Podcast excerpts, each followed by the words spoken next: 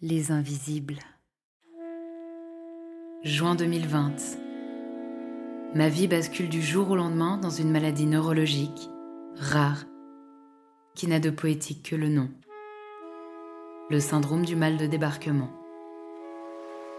Les symptômes qu'elle m'amène vivent en colocation avec moi, 7 jours sur 7, 24 heures sur 24, et ne prennent jamais leur week-end.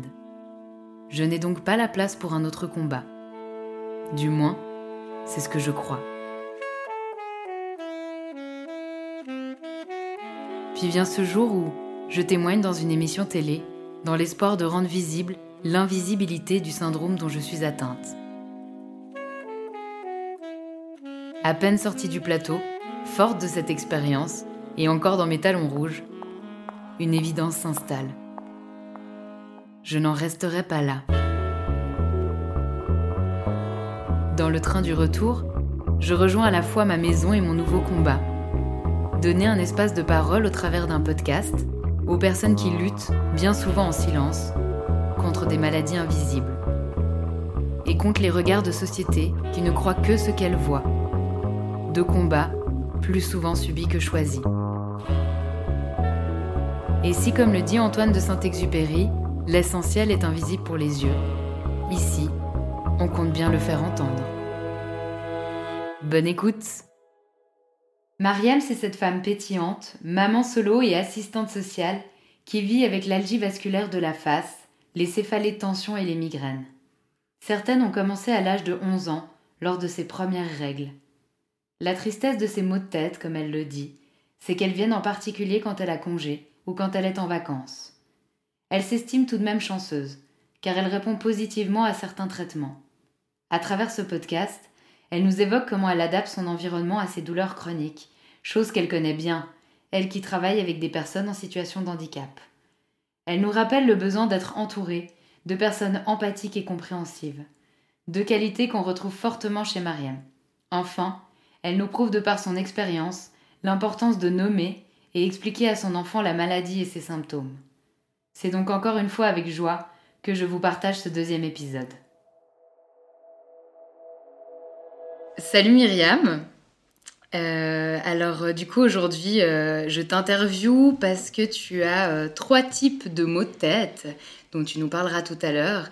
Déjà j'aimerais commencer par te demander comment tu vas aujourd'hui. Eh bien salut, je te remercie. Donc aujourd'hui c'est une journée un peu particulière mais quand même assez habituelle. J'ai eu une grosse migraine ce matin à 6 h du matin donc je me suis réveillée avec une douleur euh, juste... Euh, j'ai jamais de mots pour déterminer les douleurs de mes maux de tête quand ils sont très violents. J'arrive pas à mettre de mots.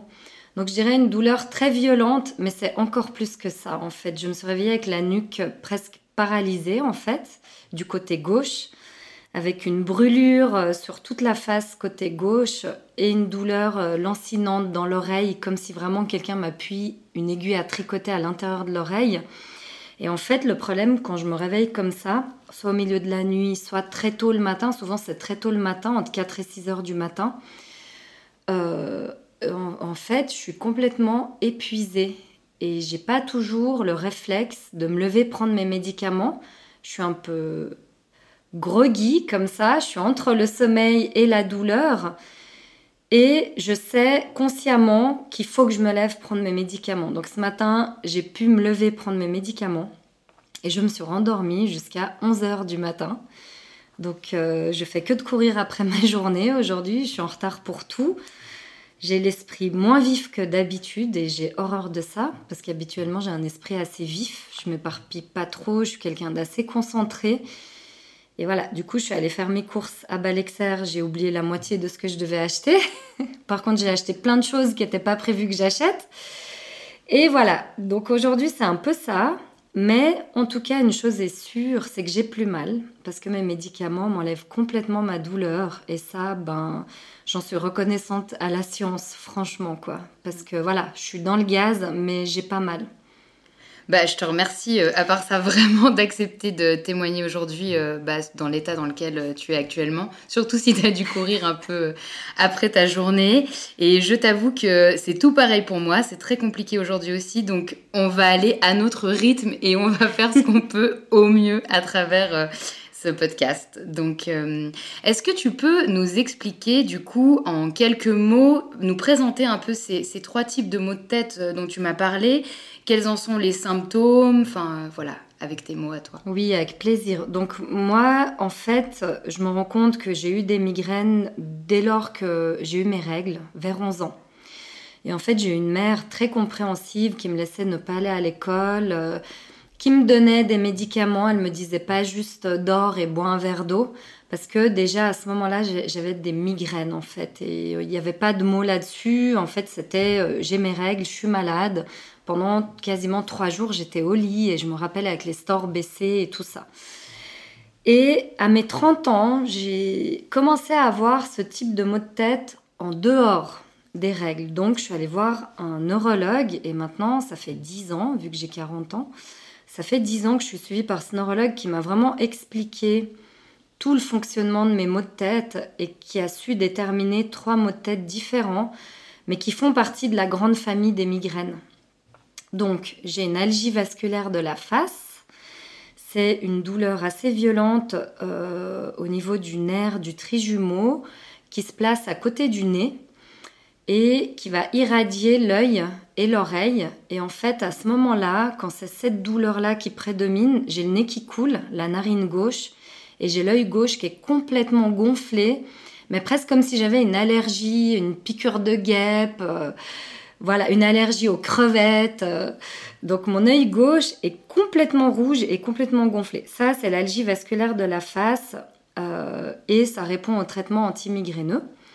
Sinon, il y a les céphalées de tension qui sont pas tellement de la migraine en fait. Ça, c'est pas tellement de la migraine, c'est à force d'être tendu, par exemple sur le PC au travail, ça provoque des tensions musculaires, les nerfs se prennent dans les muscles et en fait ça provoque des maux de tête comme un casque et on a l'impression d'avoir la tête enserrée comme dans un casque. Donc là, c'est plutôt des facteurs extérieurs qui amènent les céphalées de tension. C'est une situation qui te tend de base et qui amène cette euh, douleur-là alors, qui me tend, je sais pas, mais c'est une situation où physiquement je suis tendue. Parce que moi, d'être au travail, ça me tend pas plus que ça, mais l'ergonomie, la posture peut faire que euh, si je passe beaucoup de temps devant le PC à produire des documents, à utiliser la souris, je peux avoir des céphalées de tension. Donc c'est plus ergonomique qu'une tension type euh, stress en fait.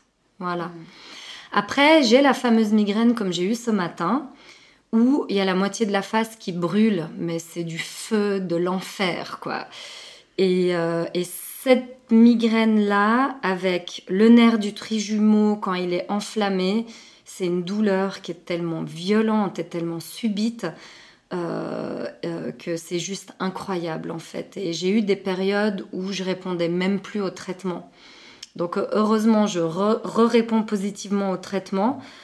Mais j'ai eu quatre fois dans ma vie des épisodes migraineux tellement violents que mes proches ont failli m'envoyer à l'hôpital en fait. Et j'ai découvert que c'est le chaud qui calme. Donc en fait, bain chaud, bouillotte sur la face, j'ai été passablement sauvée par le baume du tigre et le Vix. Alors, quand j'avais lu sur internet et que mon neurologue m'avait dit que la glace pouvait soulager, eh ben, en utilisant de la glace, euh, la, douleur, elle a fulminé, elle a atteint son point, mais vraiment euh, maximum. Et, et, voilà, du coup, du moment que j'ai découvert que le chaud me soulage, et, que j'ai changé aussi de médication. Hein. J'ai changé plusieurs fois de médication dans mon parcours de migraineuse. Je dois dire que maintenant, ça va beaucoup mieux. Mais j'ai eu des épisodes où, euh, en fait, on a juste l'impression qu'on va mourir. Et du coup, c'est assez violent, quoi. Ouais, bah, j'ose croire tu pourrais faire une échelle quand même de hum, quel est le, type de mot de tête qui te fait le plus mal ou le plus souffrir? Oui, c'est la migraine et puis c'est quand le nerf du trijumeau euh, s'enflamme et s'irrite euh, à fond. Hmm. Ça, c'est ultra violent. Les céphalées de tension, ça peut faire très très mal, mais c'est pas à ce niveau-là. Ok. Et donc, toi, quand tu as rencontré ce, neurologue, tu disais, je crois, à l'âge de 30 ans, hein, mhm. lui, il t'a permis euh, de, de, de, nommer, en fait, tout ça, d'apporter un diagnostic quelque part. Est-ce que c'est hum, lui qui t'a amené aussi, parce que tu parlais de traitement, ensuite il t'a proposé du coup des traitements euh, liés à, à, ces différents types de maux de tête? Oui, alors ça n'a pas été si facile que ça, parce qu'avant d'être orientée vers un neurologue, euh, comme j'avais des problèmes au sinus depuis que j'habite en Suisse en fait, parce que je suis arrivée en Suisse, j'avais 11 ans. Et donc avant j'habitais en Tunisie, j'avais jamais de sinusite. Quand je suis arrivée en Suisse, j'ai eu des problèmes au sinus. Et ça fait très mal la sinusite. Et malheureusement, la sinusite fait mal exactement au même endroit que le nerf du trijumeau qui est à côté du nez dans la pommette gauche. Euh, donc c'est les mêmes douleurs. Donc pendant des années, j'ai eu des diagnostics de sinusite avec de la cortisone, avec des antibiotiques. J'ai même été opérée. Euh, parce que j'avais un os euh, qui était mal placé, enfin bref, et puis c'était pas une petite opération, on m'a pété le nez, on me l'a reconstruit. Euh, et moi, je pense que tout ça, ça a été confondu en fait avec ce nerf du trijumeau qui s'enflamme et qui s'irrite, surtout l'hiver avec le froid parce que j'ai jamais eu de sinusite l'été comme par hasard. Hmm. Voilà. Donc il y a eu des faux diagnostics, il y a eu aussi des diagnostics, euh, faut aller voir le psy. Euh, euh, voilà, moi j'ai un médecin qui m'a envoyé chez le psy, quoi. Donc voilà, petit à petit, en fait, quand les psychologues ont dit vous n'avez pas de problème, on va pas faire de thérapie.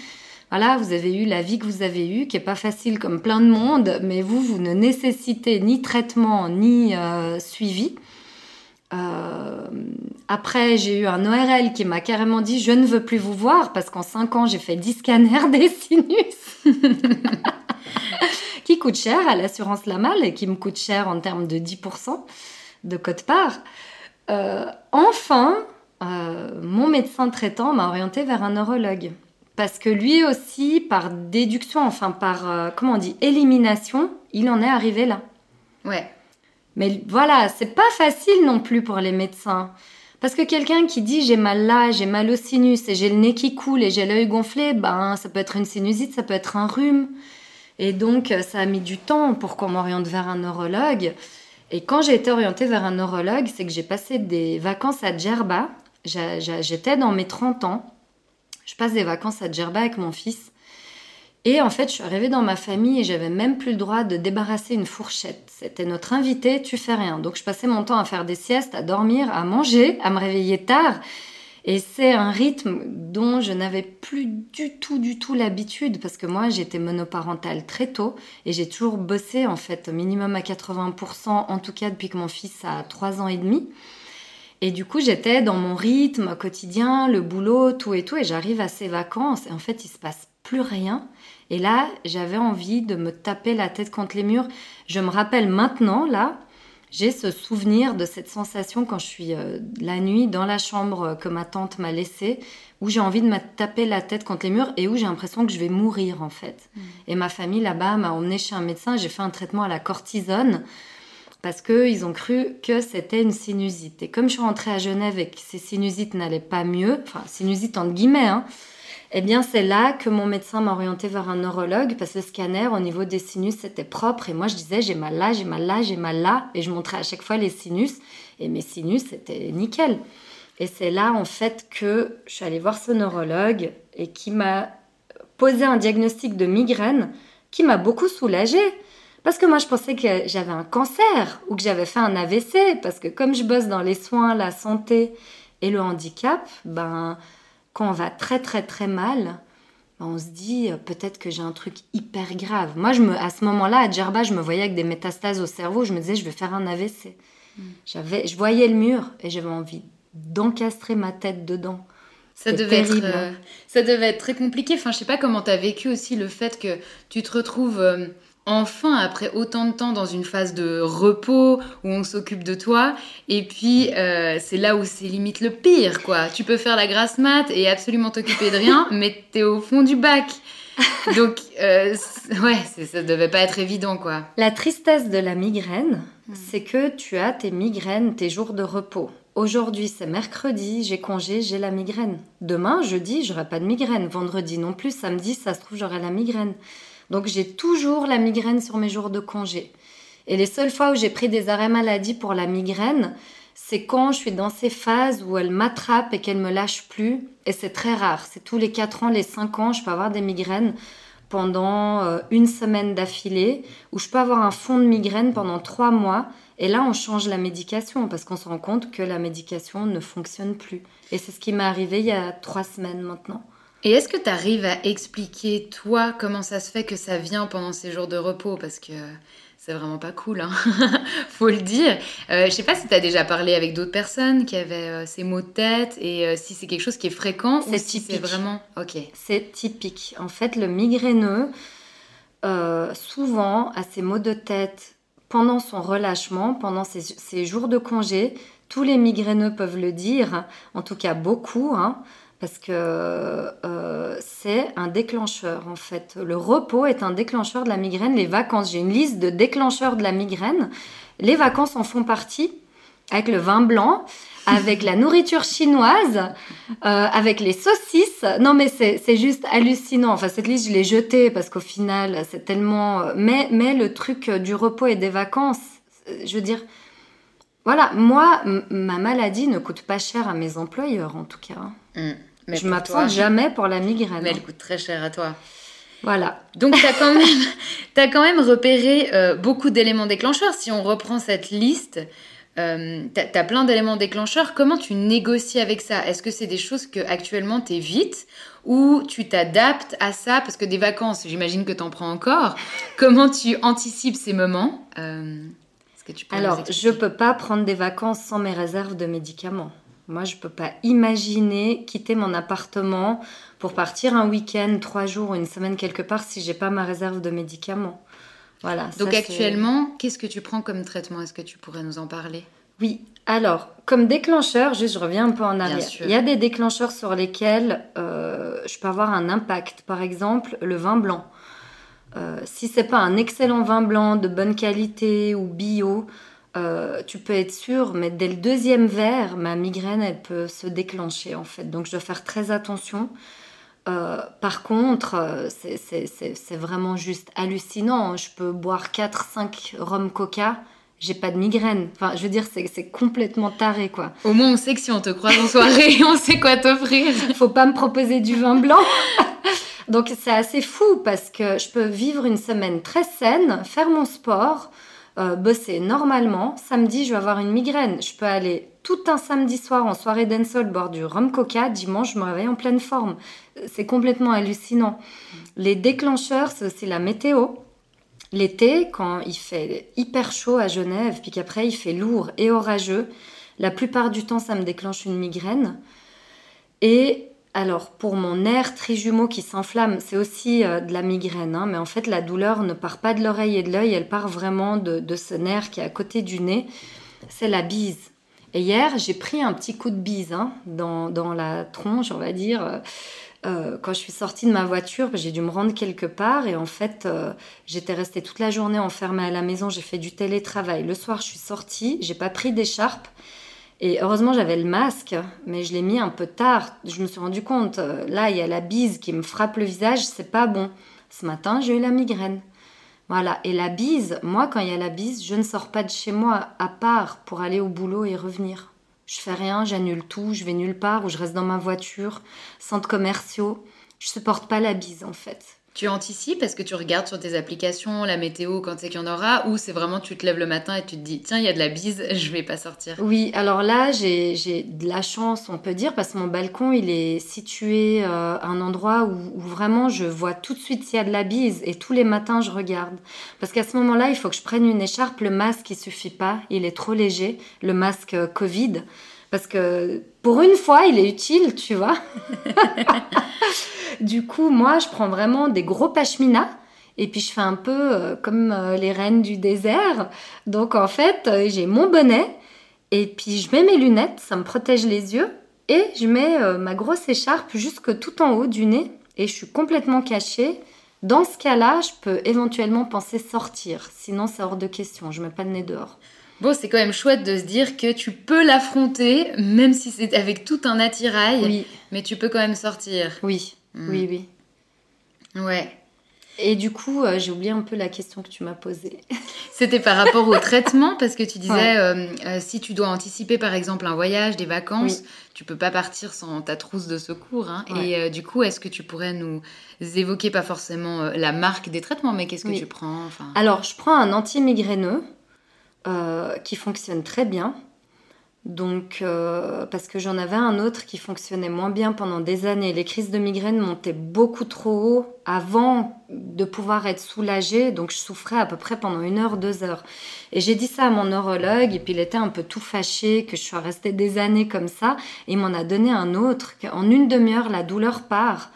Mais après, franchement, je suis pétée. Je suis pétée. C'est-à-dire, si je dois le prendre au travail, ça joue pas. Qu'après, je dois dormir en tout cas une heure. Après, j'ai du coton dans les oreilles. Aujourd'hui, j'ai du coton dans les oreilles. Je sais que ça va être comme ça jusqu'à ce soir. Ça me ralentit. Ça ralentit ma pensée. Et ça me fait un peu la bouche pâteuse. Voilà. Donc il y a quand même, il y a le côté euh, positif, j'ai l'impression qu'au bout de 30 minutes, ça, ça passe, la douleur, mais tu as quand même des effets euh, secondaires qui sont assez considérables. C'est des sacrés effets secondaires et j'ai pas le droit de conduire avec ce médicament. Hmm. Ouais, j'ai pas le droit de conduire. C'est-à-dire que si j'ai un accident et puis qu'ils décident de faire une prise de sang ou quoi, je peux être fautive. Ne serait-ce que de l'avoir avalé. Voilà, donc c'est pas un médicament anodin. D'ailleurs, j'ai une anecdote à ce sujet. Mhm. En fait, euh, j'étais allée en soirée avec des amis qu'on a en commun par ailleurs. Mhm. Et puis on avait fait une très chouette soirée. On avait fini à l'usine. Euh, et en fait, à l'usine, ils fouillent le sac des femmes. Et donc, il y avait une videuse euh, qui a fouillé mon sac et qui a trouvé ma petite boîte de médicaments. Et donc, moi, je prends pas les emballages parce que je vais pas prendre un emballage de 100 comprimés de Relpac. C'est 10 balles le comprimé, en fait. Donc, euh, j'ai juste pris une partie et puis j'ai mis dans mon sac. Et puis, euh, la nana, elle s'y connaît pas mal. Elle me dit, mais c'est quoi ça? Puis je dis, bah, c'est du Relpa- Re- Relpax. Bon, bah, désolé, j'ai dit la marque. hein. Pas de souci. Euh, j'ai dit c'est du Relpax parce que je suis migraineuse. Ah non, mais vous pouvez pas rentrer euh, ici avec ça. Je dis écoutez, moi j'ai des migraines, c'est hors de question que je vous laisse ça à vous parce qu'en fait ça coûte un paquet de fric, hein, c'est 10 francs le comprimé. Là il y a 10 comprimés, il y en a déjà pour 100 francs. Donc, euh, et en plus j'en ai besoin, j'en ai besoin. C'est comme euh, un asthmatique, il a besoin de sa petite bonbonne de Ventolin. Et donc moi j'ai tout le temps mes médicaments avec moi. Parce que une fois, je me suis retrouvée euh, à devoir aller euh, à la HETS, Donc euh, c'est une haute école de travail social. haute école de travail social, et je devais voir ma directrice de bachelor. Et j'avais mal à la tête. Sauf que la migraine, c'est très pernicieux parce qu'en fait, elle, va se manifester sous diverses formes. Elle peut être ultra violente comme ce matin, comme ce que j'ai eu. Et sinon, elle peut monter très gentiment dans la journée, graduellement, jusqu'au moment où je me dis, euh, j'ai la migraine, je dois prendre le médicament.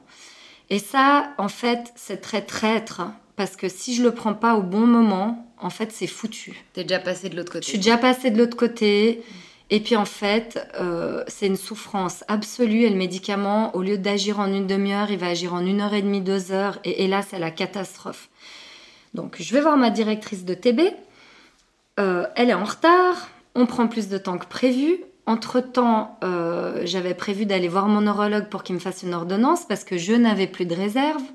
Entre midi et deux, bah, il est injoignable. Aucune pharmacie ne me donne ce médicament sans ordonnance, même s'ils savent que je suis sous traitement et tout depuis des années, ils dépannent pas. Et en fait, je me suis retrouvée dans le bus à Planète Charmy, euh, donc l'arrêt aiguille pour les connaisseurs de Genève, à devoir descendre. J'avais plus qu'un arrêt à faire pour être chez moi, deux. Et j'ai dû descendre parce qu'en fait, j'allais vomir. Parce qu'en fait, je supportais plus rien. En fait, j'étais vraiment en détresse.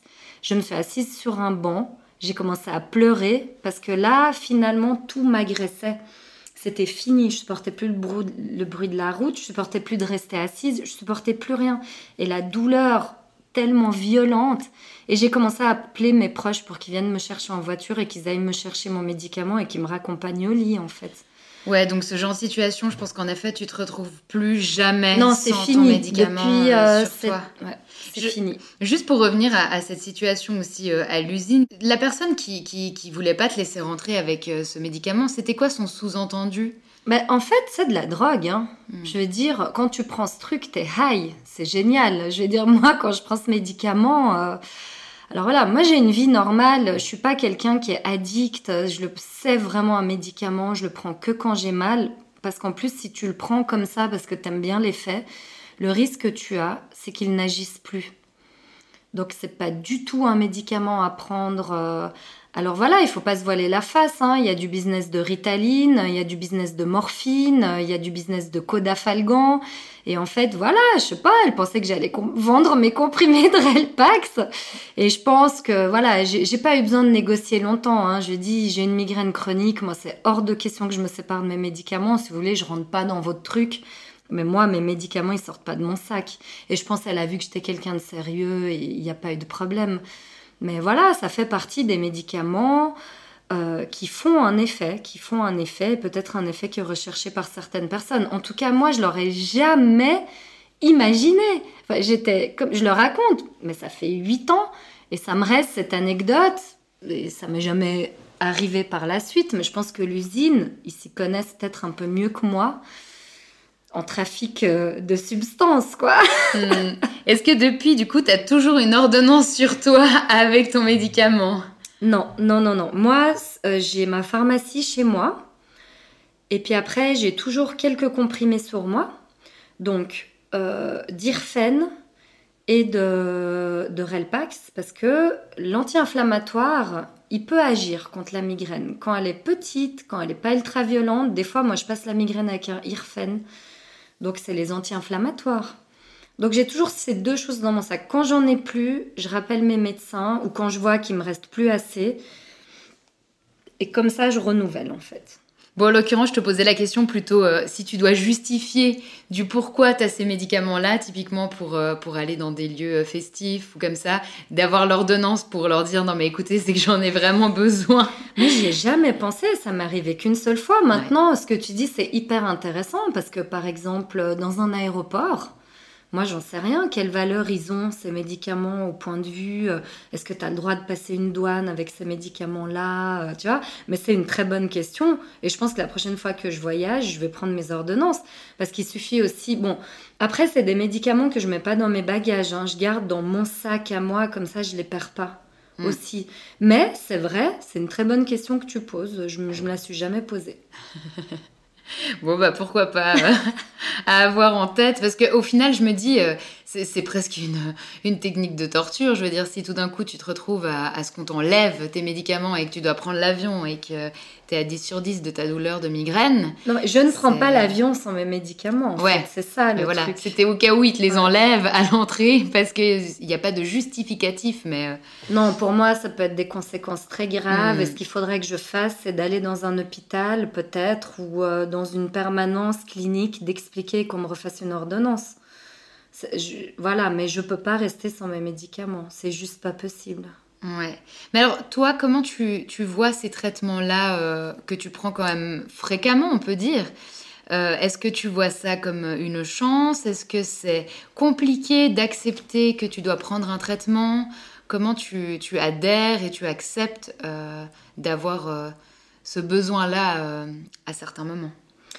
Alors, mon dernier pic de migraine, où j'ai eu des migraines très violentes et quotidiennes pendant presque une semaine, j'ai dû m'absenter et on m'a donné un nouveau traitement. Maintenant, j'ai une piqûre mensuelle euh, dans le ventre. C'est un nouveau traitement qui agit au niveau des molécules euh, que euh, donc le nerf trijumeau, qui est à la base de la migraine, envoie plein de molécules qui vont aller se coller sur euh, les vaisseaux sanguins du cerveau et les dilater. De là part la migraine en fait. Et donc il y a une espèce de génie qui a trouvé un médicament qui bloque ces molécules. Et maintenant je suis en essai. Donc l'assurance maladie a confirmé que je peux le faire parce que ça coûte un œil et un bras. Euh, et c'est juste une piqûre qu'on peut se faire soi-même. C'est ces stylos là qui font pic et l'aiguille sort. Et donc j'en suis à ma première piqûre. Donc j'ai quand même eu une migraine ce matin. Euh, mais quand même, j'ai fait cette piqûre il y a trois semaines et j'ai eu qu'une seule migraine. Donc déjà, il y a de l'amélioration. Et donc, moi, mon positionnement par rapport aux médicaments, juste, moi, les médicaments, là, ils me sauvent la vie, en fait. Voilà, ils me sauvent la vie. S'il n'y avait pas ça, je, enfin, j'imagine pas la souffrance dans laquelle devaient être les gens qui n'avaient pas ces traitements. Et d'ailleurs, mon neurologue, qui est complètement passionné, et moi, je suis aussi quelqu'un de passionné, je veux toujours aller au fond des choses, je lui pose toujours 15 000 questions il m'a ouvert un livre et il, m'a montré euh, un livre qui est sur l'histoire des céphalées. Euh, et en fait, il m'a montré un crâne ouvert. Et en fait, avant, les gens qui souffraient de migraine, on leur faisait euh, des trépanations. Donc jusqu'où et, les gens devenaient fous à cause de la douleur et se suicidaient. Mm. L'algie vasculaire de la face, il y a encore des gens qui se suicident à cause de ça. Donc en fait, moi je suis juste hyper reconnaissante de la science et des êtres humains d'avoir trouvé des choses comme ça et qui fonctionnent. Et, moi, ma vie, elle n'est pas altérée justement grâce aux médicaments. Moi, je préfère être un peu groggy une journée que de souffrir comme on peut souffrir quand les médicaments ne marchent pas ou n'y en a pas. Parce que c'est des douleurs, mais tellement violentes, mais ça te gâche la vie après, tu peux plus rien faire.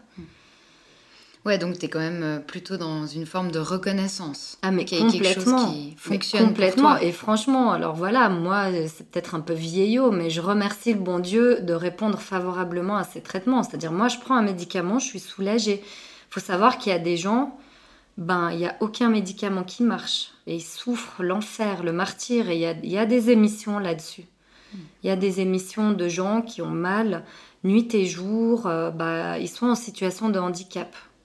Moi, je suis pas en situation de handicap. Mhm. Donc, euh, voilà, ça m'enlève en rien ma joie de vivre, mon bonheur. Euh, je sais que j'ai une maladie chronique, parce que la migraine, c'est une maladie chronique. Mais moi, elle m'attaque ponctuellement. Et il suffit de trouver le bon traitement. Je veux dire, j'ai des, des, traitements qui ont fonctionné 10 ans. Au bout de 10 ans, ils ne fonctionnaient pas. Je retourne voir mon neurologue. Entre-temps, la science a évolué. Il y a de nouveau d'autres traitements. En fait, j'ai beaucoup de chance. j'ai beaucoup, beaucoup de chance. Ouais, bah c'est vrai et, je trouve chouette parce que le côté positif que, tu as, on, le sent énormément malgré euh, la difficulté et les difficultés que tu traverses et toute l'évolution parce que ça n'a pas non plus été euh, hyper simple de savoir ce que c'était, de trouver le traitement, la bonne personne aussi euh, pour t'accueillir, te diagnostiquer. Et du coup, moi j'ai quand même cette question de est-ce que tu arrives à en tirer des choses positives de cette maladie chronique? Alors oui, oui, j'en ai tiré des choses positives dans le sens où je sais que je peux pas m'entourer de n'importe qui. C'est-à-dire que je peux m'entourer que de personnes empathiques et compréhensives.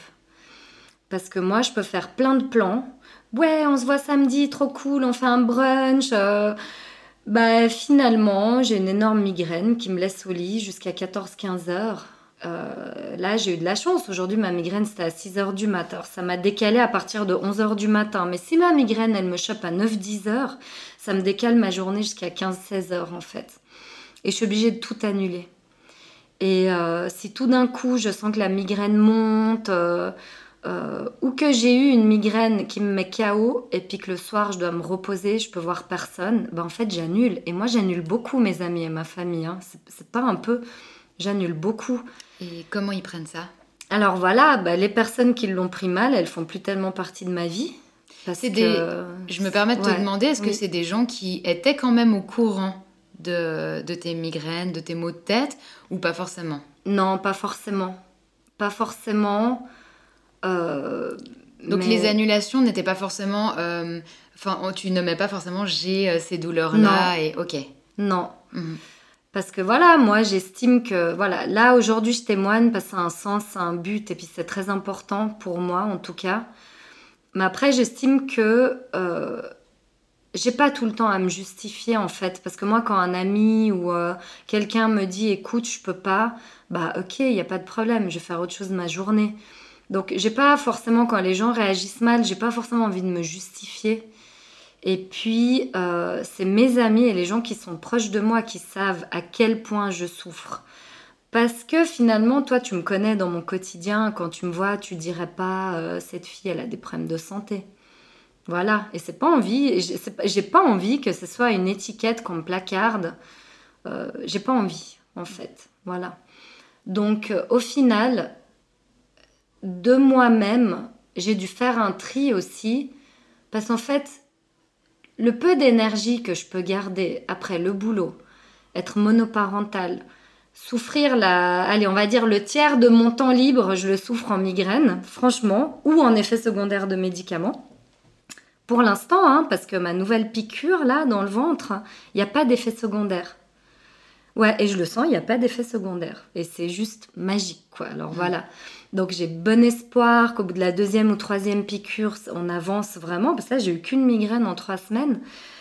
Euh, j'ai perdu le fil de ma pensée. On parlait de ces points positifs et puis du fait que justement tu ça t'avait amené à faire un tri. voilà, ça m'a euh, amené à faire un tri aussi naturellement parce que le peu d'énergie qui me reste et le peu de temps libre qui me reste quand je suis bien, eh ben finalement, je choisis mes personnes les plus proches, les plus empathiques, les plus compréhensives, celles qui vont jamais se fâcher parce que une journée comme aujourd'hui où je suis dans le gaz, ben, j'ai pris des médicaments, parce que j'ai eu la migraine. La migraine, je pense qu'en elle-même, elle altère des fonctions du cerveau. Hein. parce que moi, quand je suis migraineuse, eh ben, ma mémoire, elle perd de, son élasticité. Euh, mon cerveau, c'est comme s'il est ralenti aujourd'hui. Je trouve moins mes mots et voilà, je t'avais prévenu. Voilà, je peux perdre le fil de ma pensée. Donc, c'est la migraine et le médicament, c'est les deux en fait. Et du coup, euh, j'ai de nouveau perdu le fil de ma pensée. C'est pas grave. catastrophique. On était... c'est la cata. On s'est dit que ça se passerait comme ça, voilà, avec euh, nos symptômes. Non mais je perds, c'est fou quoi. Il n'y a pas de souci. C'était cette question toujours voilà du, positif. Oui, le positif, euh, c'est vrai. De, du fait que tu t'entourais actuellement des personnes, alors peut-être moins de personnes. Ouais, mais j'ai dû faire ce choix en fait. Hmm. J'ai dû faire ce choix parce que le temps libre que j'ai, faut qu'il soit de qualité. Faut pas qu'il m'angoisse. Parce que la migraine est aussi liée aux émotions. Je m'en suis rendu compte et mon neurologue la dernière fois, il m'a vraiment confirmé ça. Bah, je lui ai dit, euh, c'est fou parce que je peux être hyper stressée, travailler comme une machine, et puis euh, tout va très bien. Je ne vais pas forcément avoir de migraine le lendemain, mais si je suis dans l'angoisse, dans la peur de quelque chose ou dans les émotions assez intenses de joie ou de tristesse ou d'angoisse, je développe des migraines en fait. Les émotions me développent des migraines. C'est assez fou, mais c'est comme ça. Même une joie intense. Je me rappelle que mon anniversaire des 30 ans, j'ai organisé une méga fête absolument géniale. Toute la journée, j'ai eu la migraine. Mm. Toute la journée de mon anniversaire, j'ai organisé mon annie pour euh, plus de 30 personnes avec la migraine, parce que c'était une excitation, une joie. Bah, c'est vrai qu'on dit de plus en plus euh, que le stress, que ce soit un stress positif ou négatif, il a les mêmes répercussions. Et souvent, on a tendance à se dire non, mais alors là, c'est un, stress positif, la personne prépare un mariage, un anniversaire, un déménagement, et puis elle se sent mal, on ne comprend pas pourquoi, elle a des symptômes de l'angoisse, des insomnies, de la tristesse. Et en fait, on voit de plus en plus que les répercussions sont les mêmes. Le stress n'est pas du même ordre, mais les répercussions sont les mêmes. Donc ça pourrait expliquer que des émotions fortes ou, enfin, positives ou négatives amènent quelque part. Euh, ces douleurs. Bah moi je vois le lien et c'est à peu près le seul lien que j'arrive à faire avec la bise, le vent froid en fait. Le vent froid, les émotions intenses, l'angoisse. Euh, moi je mets pas le stress, peut-être que je définis différemment le stress, mais je dirais plus un stress émotionnel. Voilà. Ouais, c'est typique. Hein. Moi franchement euh, ça pardonne pas. Dès qu'il y a trop d'émotions, le lendemain j'ai la migraine. Est-ce qu'à l'heure actuelle, euh, tu as mis en place des choses pour que tes émotions soient un peu plus tempérées, plus équilibrées, ou tu restes un volcan?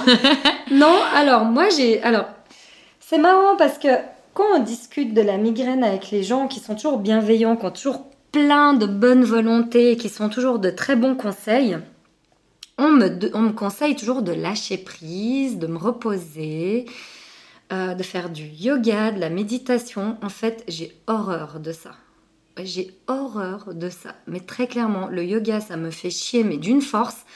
Et, d'ailleurs, à chaque fois que je fais du yoga, ça me fait mal aux épaules parce qu'on est tout le temps en appui sur les épaules. Euh, et moi, en fait, mon anti-stress, c'est le bonheur. c'est la joie, c'est la nature, c'est m'éclater et c'est la danse. En fait, il y a deux ans, j'ai découvert la danse, donc les danses latino-américaines et la kizomba, donc salsa, bachata, kizomba, et je veux dire, pendant deux ans, j'étais assez protégée de la migraine.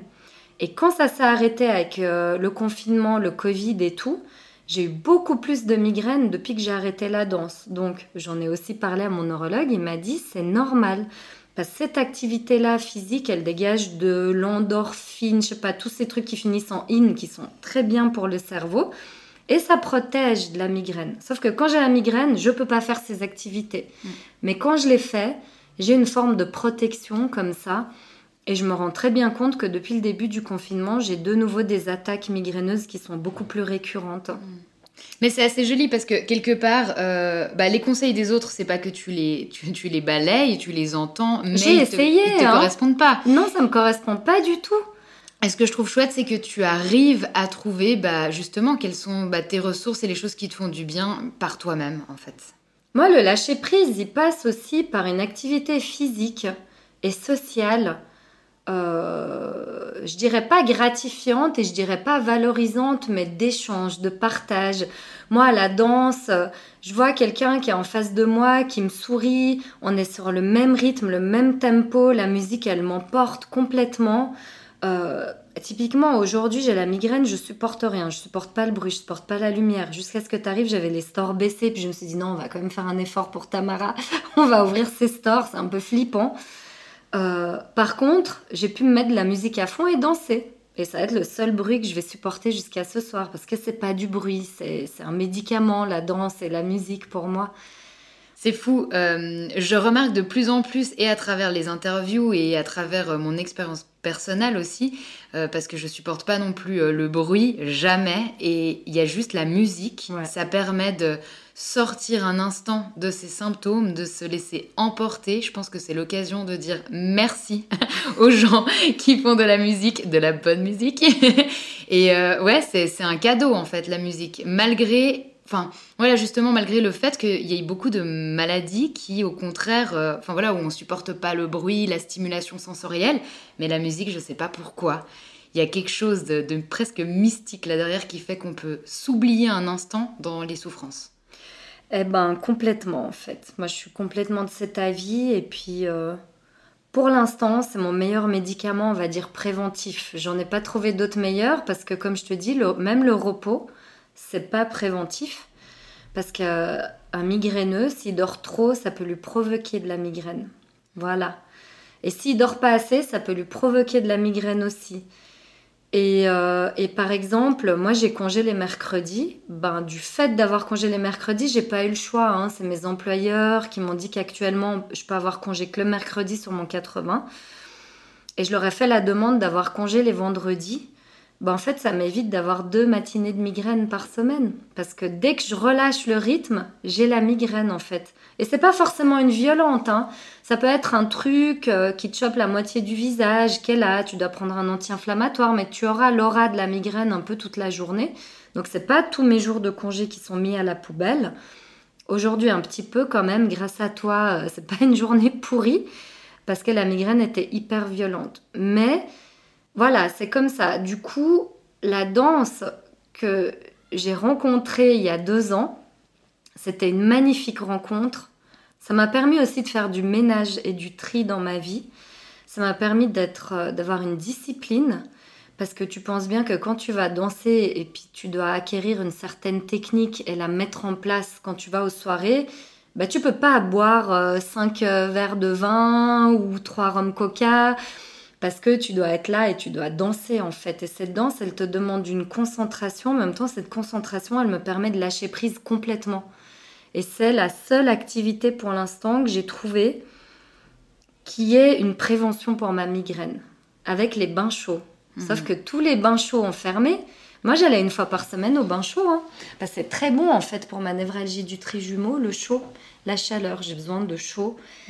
Euh, et, une fois par semaine, j'allais à Crécy, au bain bleu. Pendant mes vacances, je vais souvent en Valais, euh, à Saillon, au bain de la Veille. Enfin, j'ai fait tous les bains à peu près de la région. Euh.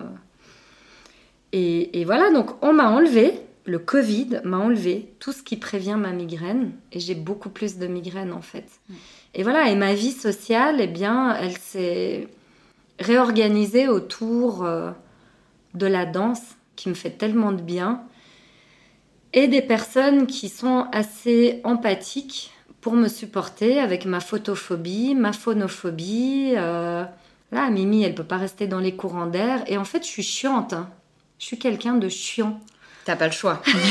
J'ai pas le choix. Mais tu sais, c'est chiant pour les gens aussi parce que tout d'un coup, tu vois, moi je fume, alors je vais fumer une cigarette et puis tout d'un coup, l'odeur des cigarettes des autres va m'agresser complètement. Après, j'adore écouter la musique à fond, mais quand je vais chez une copine et que les enfants mettent la télé à fond et qu'elle me parle en même temps, enfin moi c'est la pire des tortures. Donc euh, s'il te plaît, tu peux dire aux gamins de mettre moins fort. Alors ma copine me dit euh, ouais mais tu vois comme on parle, ben ils entendent pas la télé. Je dis ouais mais là j'arrive pas quoi. Et je suis chiante. on peut fermer la fenêtre, je suis dans un courant d'air parce que les courants d'air, même si je l'ai dans la nuque, ça peut me provoquer en fait des migraines parce que les nerfs c'est tout un réseau. Mmh. Euh, je suis chiante, je le sais, mais en même temps, oui, comme tu dis, j'ai pas le choix en fait. Moi, j'ai vraiment cette sensation que c'est un, manque de choix et quelque part de vivre avec une maladie, ça demande d'être en permanence à l'écoute de soi euh, et d'être très centré sur soi-même, même si on le veut pas, parce qu'on n'a plus le choix, parce qu'en permanence il y a de la difficulté. Et du coup, on doit sans cesse bah, se demander à soi-même si c'est ok, et donc demander aux autres de s'adapter. Et c'est difficile parce que c'est clair, tu as l'impression de passer pour la chieuse et en réalité. Ou la diva, bah, tu mhm. sais, parce que des fois je vais chez les gens et il y a des reflets très agressifs en fait pour moi. Hein. Enfin, T'as vu un peu comme c'est meublé chez moi il y a beaucoup de couleurs mates, il y a très peu euh, de reflets de lumière, j'ai mis des tapis, enfin tout est calculé pour pas être ébloui en fait. Bah, quand je vais chez les gens, les gens ils vivent leur vie, hein, je veux dire, ils la font pas par rapport à moi et à ma photophobie. Donc, euh, des fois, je suis hyper chiante. Est-ce que je peux euh, mettre ce rideau comme ça? Écoute, ça te dérange si je mets mes lunettes de soleil? Et des fois, c'est ridicule parce que je suis assise à table à l'intérieur et je mets mes lunettes de soleil. Parce qu'il y a un reflet tout d'un coup dans le salon, mais qui est complètement agressif, que je ne vais pas pouvoir supporter, ou je demande qu'on se déplace. Est-ce que ça te dérange si je m'assieds dos à la fenêtre? Parce que le, si mon ami ou la personne qui est en face de moi, hein, est euh, assise euh, euh, en contre-jour, bah, je peux pas, c'est insupportable pour moi. Hmm. Et ça, c'est. Il n'y a pas besoin que, que je sois en période de migraine. Ça, c'est quasiment tout le temps, en fait. Mais quelque part, j'ai l'impression que tu as vraiment aussi appris à adapter ton environnement. Et c'est ce qu'on fait aussi dans le travail social, quelque part, c'est d'adapter l'environnement aux personnes, par exemple en situation de handicap. Et là, quelque part, bah, tu le fais pas pour les autres, tu le fais pour toi. Et euh, mais je me dis, les personnes chez qui tu te rends, j'imagine que c'est aussi des gens qui sont au courant de ce qui se passe pour toi et qui peuvent entendre. Bah voilà, je me suis entourée de personnes hyper compréhensives. C'est mes amis, je les aime et puis euh, ils me connaissent. Mm. Donc euh, moi, c'est vraiment hyper rare que ces gens-là me disent Ah putain, tu saoules Alors je vois des fois les petits sourires en coin où genre ils me regardent l'air de pas comprendre et puis non mais oui, on va changer de place, t'es mon invité, enfin il n'y a pas de souci. Mais puis après j'explique, je dis non mais là... Euh, là, c'est pas possible, je suis complètement agressée. Euh. Mm. Alors, mais voilà, je, je m'entoure de gens très gentils. Puis de toute façon, je pense aussi qu'avec l'âge, je suis pas vieille, hein, mais je veux dire, tu arrives à 40 balais, tu sais aussi de quoi tu as besoin. Et puis tu sais de quoi tu plus besoin. Donc finalement, j'ai même pas trop fait le tri. Mon tri, s'est aussi effectué en prenant conscience que j'ai peu de temps et que mon temps, il est précieux. Hmm. Là-dedans, il y avait le facteur migraine, bien entendu, mais c'était pas que. message Petit message. Ouais, on fait juste une pause. Parce que du coup, ça m'a perturbé, moi.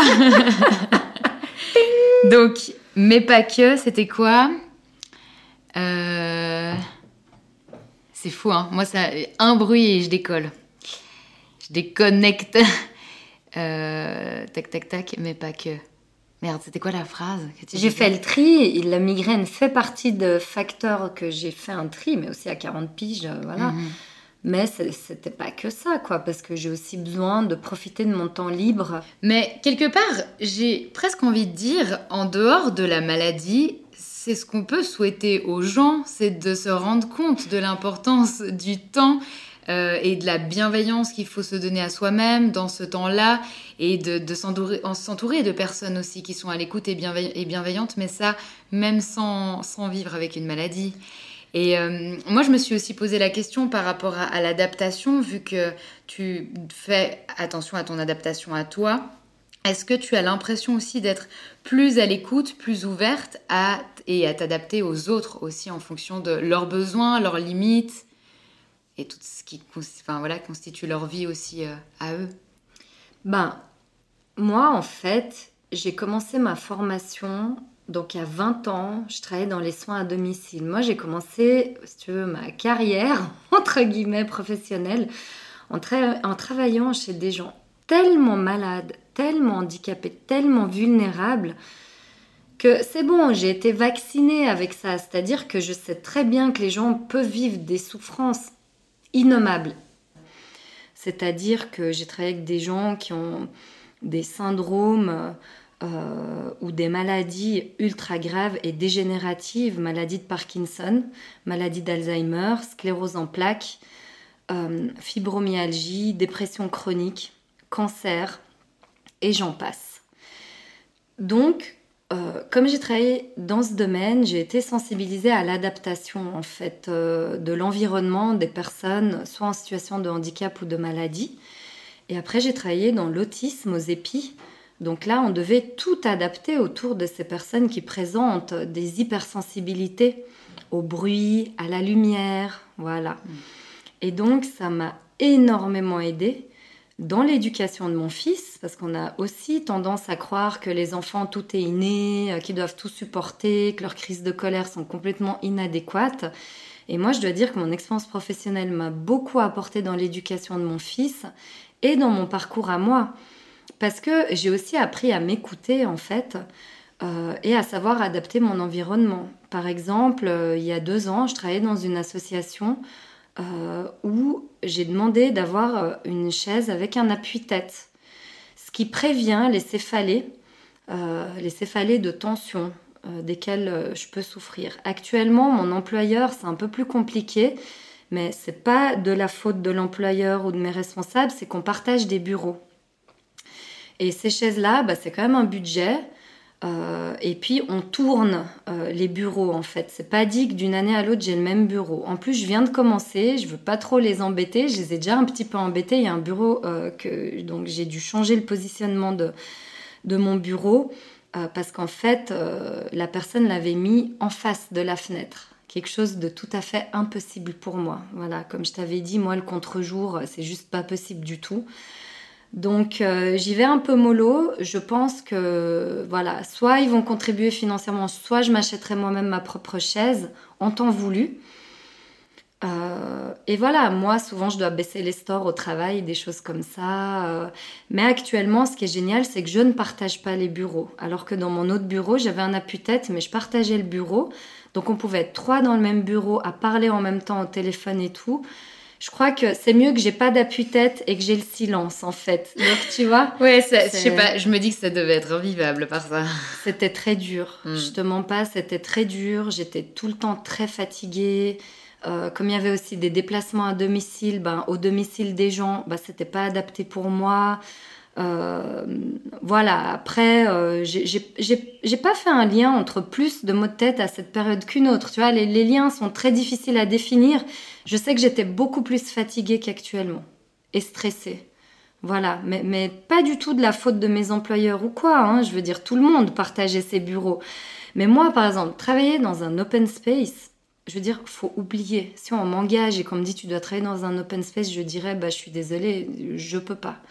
Est-ce que du coup, euh, actuellement, le fait que tu es aussi, euh, j'ai l'impression, pas mal en télétravail, est-ce que ça t'aide de pouvoir travailler depuis chez toi? Non. Clairement non, parce qu'au bureau, j'ai tout ce qu'il faut, j'ai mon bureau, je peux fermer la porte quand je veux, donc euh, ça change rien en fait. Ok. Voilà. Ouais. Maintenant, euh, moi j'avais encore une question. Je passe un peu du coq à l'âne, mais à plusieurs euh, moments tu nous as dit que tu élevais seul euh, ton fils. Et du coup, vient se poser la question de, évidemment, comment t'as fait? Je sais pas quel âge a ton fils à l'heure actuelle.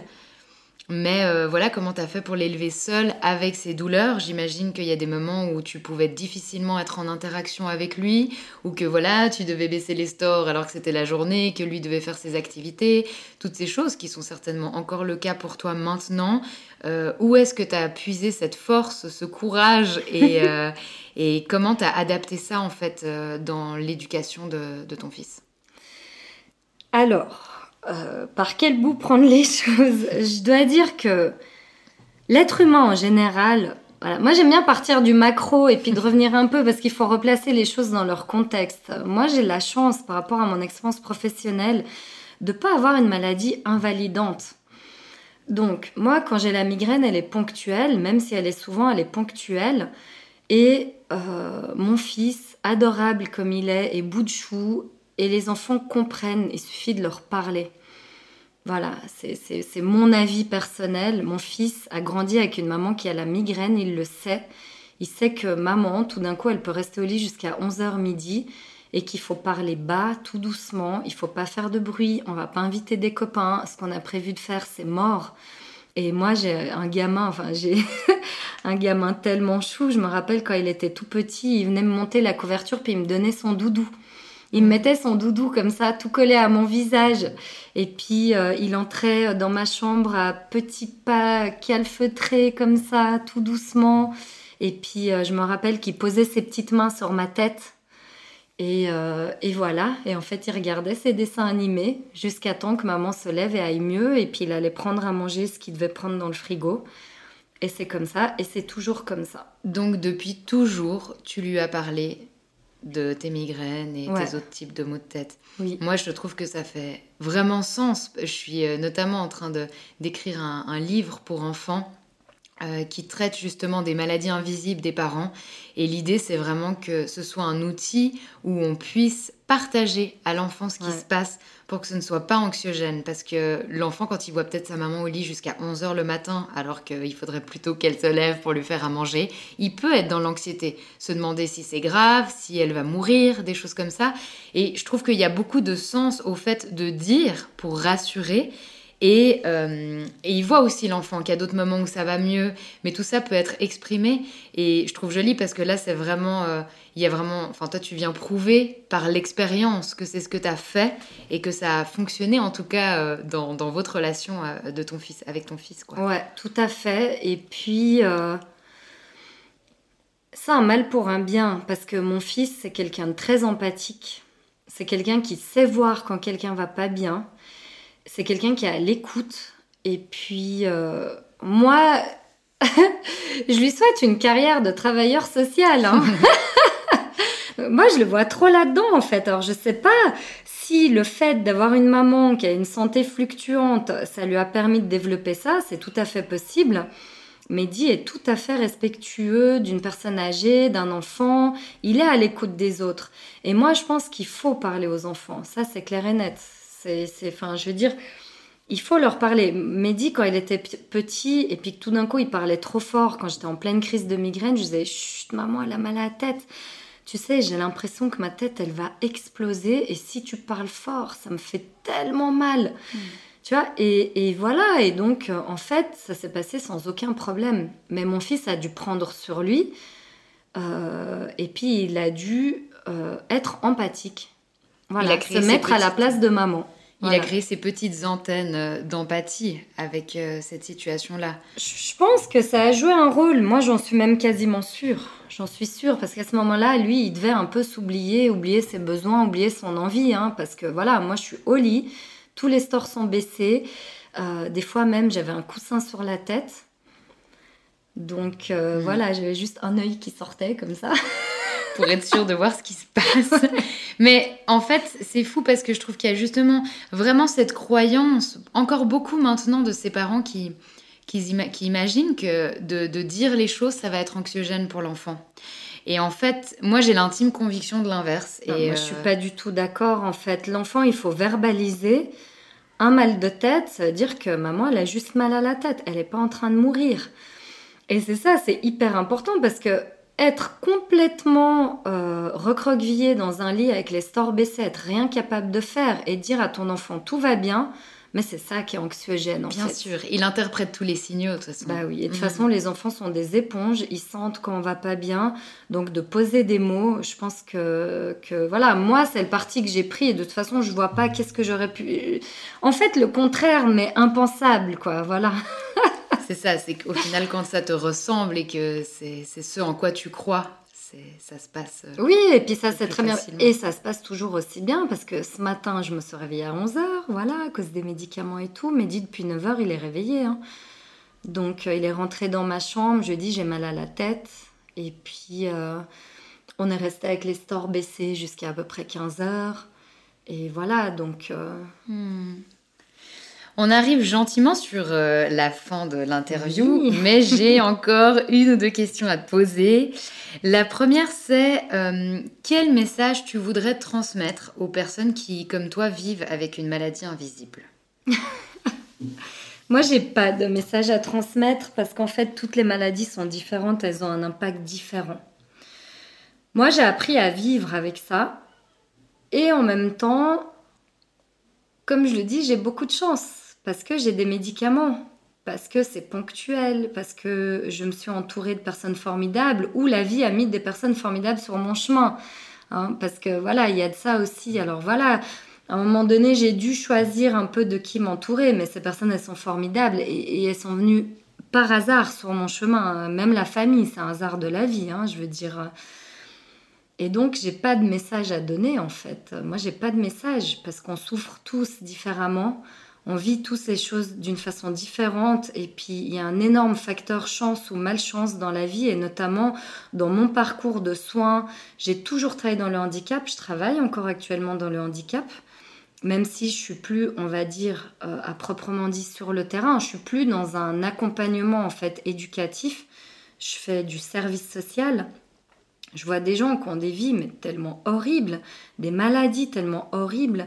Je m'occupe actuellement euh, de la scolarisation d'enfants qui sont en situation de handicap extrême. Donc moi, ce que je me dis, c'est que j'ai de la chance et que chacun fait comme il peut avec les cartes qu'on lui a données, que ce soit le bon Dieu, le destin, on croit à ce qu'on veut. Mais voilà, moi j'ai rien à dire sur ce sujet-là, quoi. Mais quelque part, ton message, tu le transmets quand même à travers cette interview. Mais euh, et au niveau de l'entourage, est-ce que pour l'entourage, tu aurais un mot à passer? Mon entourage à moi L'entourage des personnes euh, qui vivent avec des maladies. Oui, alors là, j'ai un message à passer, c'est qu'il faut être très compréhensif avec les gens qui souffrent. Et il n'y a pas besoin d'avoir de preuves de A plus B d'une souffrance. Quand quelqu'un dit je souffre, c'est qu'il souffre en fait. Et euh, les, les, les, conseils bienveillants, faut lâcher prise, tu te prends trop la tête et tout. Moi, le message, c'est qu'il faut arrêter avec ça parce que ça fait plus de mal que de bien, c'est culpabilisant. Euh, et que seule une personne entourée de bons spécialistes et d'une bonne médication et d'une médication qui agit, parce qu'il y a des maladies, il faut le savoir, euh, il n'y a rien. Hein. Voilà. Donc les personnes sont obligées de vivre avec un truc euh, en sachant qu'elles vont vivre toute leur vie avec ça. Et après, on ne doit pas s'étonner que ces personnes-là, des fois, elles morales en berne, passent des phases de dépression, et c'est pas du caprice. Donc ça, c'est un peu le message que j'ai à donner aux proches euh, qu'il faut être hyper tolérant en fait. Hmm, et pas porter de jugement euh, hâtif. Quand quelqu'un nous dit qu'il va mal, c'est qu'il va mal. Il n'y a pas besoin de preuves de A plus B et on n'a pas besoin euh, d'être fatigué, cerné, de montrer physiquement qu'on va mal parce qu'il y a des gens qui vont très mal et quand on les voit dans la rue, on s'en douterait jamais. Hmm. Et c'est des gens en fait moi, ce que j'aime dire, c'est qu'on ne sait jamais quel combat mène une personne, que ce soit un combat social, des difficultés familiales, des difficultés de santé. Quand on a une personne en face de nous qui est bien habillée, maquillée, qui sourit, qui rigole, euh, eh ben ça se voit pas. Donc c'est pour ça que j'ai tenu à témoigner, euh, pas que pour moi, pour plein d'autres personnes qui vont pas. Et, en fait, euh, plus globalement, dans l'humanité, on manque tous de bienveillance les, uns vis-à-vis des autres. le système fait qu'il y a un manque de bienveillance aussi, hein, parce que pour faire valoir des droits à l'assurance invalidité, euh, c'est tout un combat euh, de malades et on ne se rend pas compte comme c'est difficile de faire ces démarches-là pour les personnes en situation de handicap ou qui ont des maladies chroniques invalidantes, ou après il n'y a même pas de reconnaissance, donc c'est des gens aussi qui peuvent finir à l'aide sociale. L'aide sociale avec les politiques d'activation, ça, mais il faut travailler. Euh, c'est hyper dur en fait. Hein. Hmm. Et la dernière question, c'est si cette maladie était un super pouvoir, lequel serait-elle Ça serait de profiter de chaque moment présent, de chaque euh, beau instant, en se disant que demain, ce sera peut-être pas pareil. Hmm. Je te remercie vraiment beaucoup. de rien, avec plaisir.